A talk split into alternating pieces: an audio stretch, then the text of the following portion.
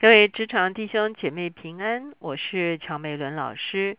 今天呢，我们要用开始新的一卷，就是约书亚记啊。我们用约开始用大概有八周的时间呢，两个月的时间，我们都会用约书亚记呢来开始我们的灵修。那今天呢，我们会看约书亚记的第一段啊，就是上帝怎么样呼召约书亚的这一段经文。我们是要一起思想的主题是脚踏之地。我们一起来祷告，天父，我们来到你的面前，我们向你献上感恩，主要因为你认识我们，主要你在天上为我们存留基业，主要你在地上为我们预备地业，主要而且你给我们相对应的信心，主要可以凭着信心能够承受地业，主要因此，主要你让我们勇敢、刚强、壮胆的走出去。主要你应许我们脚踏之地，主要你要赐给我们成为地业，主要求你来帮助我们在你的里面明白我们的地业，并且真正的进入你所量给我们的定业地业，能够在地上荣耀你的名。谢谢主，听我们的祷告，靠耶稣的名，阿门。今天我们看的是约书亚记第一章的第一节到第九节。我们知道约书亚记是一个划时代的开始。在生命记的三十四章讲到摩西离世，好，摩西活到一百二十岁，眼目没有昏花，精神没有衰败，啊，那上帝让摩西就啊登上了尼波山以后呢，他就啊可以说是到神那边去哈，可是呢啊这个以色列人呢到现在还是找不到摩西的坟墓哈。所以呢，这是上帝接了摩西离开世界。可是呢，接下来的一个世代却是一个充满了挑战的时代。也就是说，摩西已经带领他们出了埃及，带领他们在西乃山立的约，带领他们经过了旷野的四十年，最后把他们带到摩崖地，就是约旦河东的地方。那摩摩西也让他们去了。窥探这个啊，这个这个迦南地哈，那可是他们当时候胆怯，就没有办法进去哈。现在这个时代，就是一个约书亚要承继摩西使命的一个时代。我相信任何一个啊接班人哈，站在约书亚的地位，都会觉得非常的害怕。为什么？因为领袖过于伟大哈，像我们现在很多的企业哈。很多的 CEO 啊都过于啊伟大哈，他的接班人哈都啊可能都啊不及他哈，甚至有一些 CEO 又回头再来啊接管这个企业，就是下面的人无论是在声量哈或者是判断力上，可能还需要磨练哈。那现在约书亚已经失去了他的导师，就是摩西。虽然他一生跟随摩西，他等于是摩西的左右手，他也看见上帝怎么样借着摩西来施行成绩。他自己也是一个圣灵充满的人，哈。可是现在挑战的确是非常大，所以在这九节的里面，我们会看见是上帝啊独单独的来面对约书亚，不再隔着摩西了，好，单独的来面对摩西约书亚，我呼召的就是你，哈。我们来看经文。约书亚记第一章第一节，耶华的仆人摩西死了以后，耶华小玉摩西的帮手嫩的儿子约书亚说：“我的仆人摩西死了，现在你要起来，和众百姓过着约旦河，往我所要赐给以色列人的地去。”哈，所以约书亚不及他的领袖伟大，可是他的使命却更加的艰巨。哦，摩西没有带他们过约旦河去得。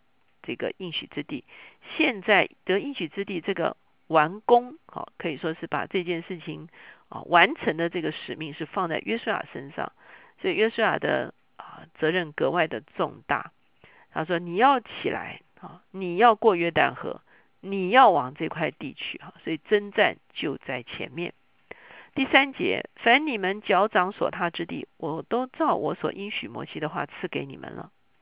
从旷野和这黎巴嫩，直到幼发拉底大河、赫人的全地，又到大海日落之处，都要做你们的境界。好，上帝很清楚的量了这个应许之地的范围给约书亚知道。他现在说，只有一件事情，就是你必须去用你的脚去踏定这个土地。第五节，你平生的日子，必无一人能在你面前站立得住。我怎样像摩与摩西同在，也必照样与你同在。我不撇，我必不撇下你，也不丢弃你。你当刚强壮胆，因为你必使这百姓承受那地为业，就是我向他们列祖起誓应许赐给他们的地。只要刚强大大壮胆，谨守遵行我仆人摩西所吩咐你的一切律法，不可偏离左右，使你无论往哪里去都可以顺利。这律法书不可离开你的口，总要昼夜思想，好使你谨守遵行这书上所写的一切话。如此，你的道路就可以亨通，凡事顺利。我岂没有吩咐你吗？你当刚强壮胆，不要惧怕，也不要惊惶，因为你无论往哪里去，耶和华你的神必与你同在。在这段经文中间，上帝不断的告诉约书亚要刚强大大壮胆，一次又一次的告诉他说，你要刚强，至少有三处讲到说你要刚强。为什么要讲刚强壮胆？显然是有惧怕。我不知道，当你面对前面一个巨大的挑战的时候，你会不会感觉到惧怕？一个新的职务，一个新的领域，啊，一个新的啊，这个这个境界哈，呈现在我们面前的时候，有的时候是我们乐于要领受，有时候是我们不得不领受哈的一个挑战的时候呢，心中会不会有惧怕？那最大的一个惧怕就是这个对约书亚而言，就是上帝是与摩西同在的。那上帝会与他同在吗？我觉得这是约书亚最大的一个，可以说是恐惧哈，就是害怕上帝不与他同在。所以上帝在这个地方说：“你放心，我会与你同在。可是有一个先决的条件，我与你同在的原因是第八节，这律法书不可离开你的口哈，就是上帝的律要成为约书亚行事的律。当约书亚行出上帝的律的时候，上帝就与他同在。”当上帝与他同在的时候，他就可以刚强不惧怕。当他可以刚强不惧怕的时候，他就能够走完全程。当他走完全程的时候，他就可以承受地业。当他承受地业的时候，仇敌就站立不住。哇，一连串的哈。所以 point 是什么呢？point 就是这是神所应许的，而我们要行走在神的律的里面。第一个，我们要得去得为业的那地，不是我们自己规划的。我深深相信，在我们的一生中间，都有神量给我们的地业。无论是在我们的家庭，无论是在我们的财产、财务上面，无论是在我们的工作领域、影响力的里面，上帝都会量地业给我们。那重点是说，我们要走在上帝的应许的里面，就是我们要查验上帝的心意。我们不要想要去得别人的地业，我们也不要亏损自己的地业。因为胆怯而没有得着，我们要清清楚楚的知道我们的 location 在哪里啊，我们的范围在哪里？上帝让我们发挥最大的影响力到什么程度？这个是我们要弄清楚应许。那为了要得着应许，就必须上帝同在。那上帝同在的前提是什么？我们要行走在他的真理的里面。我们不可能啊用啊非真理的形式法则来得着上帝的同在。我们不可能用。啊，这个错误的价值观来吸引上帝的祝福是不可能的。我们一定照着他的真理而行的时候，上帝同在，上帝使我们刚强，上帝赐能力，仇敌站立不住，而且我们还要用脚踏遍那个地方啊。意思就是说，不是坐在那里发梦，他就可以成就的。坦白讲，我每次读这段经文，我觉得约书亚最大的一个挑战是，他其实年纪也不小了。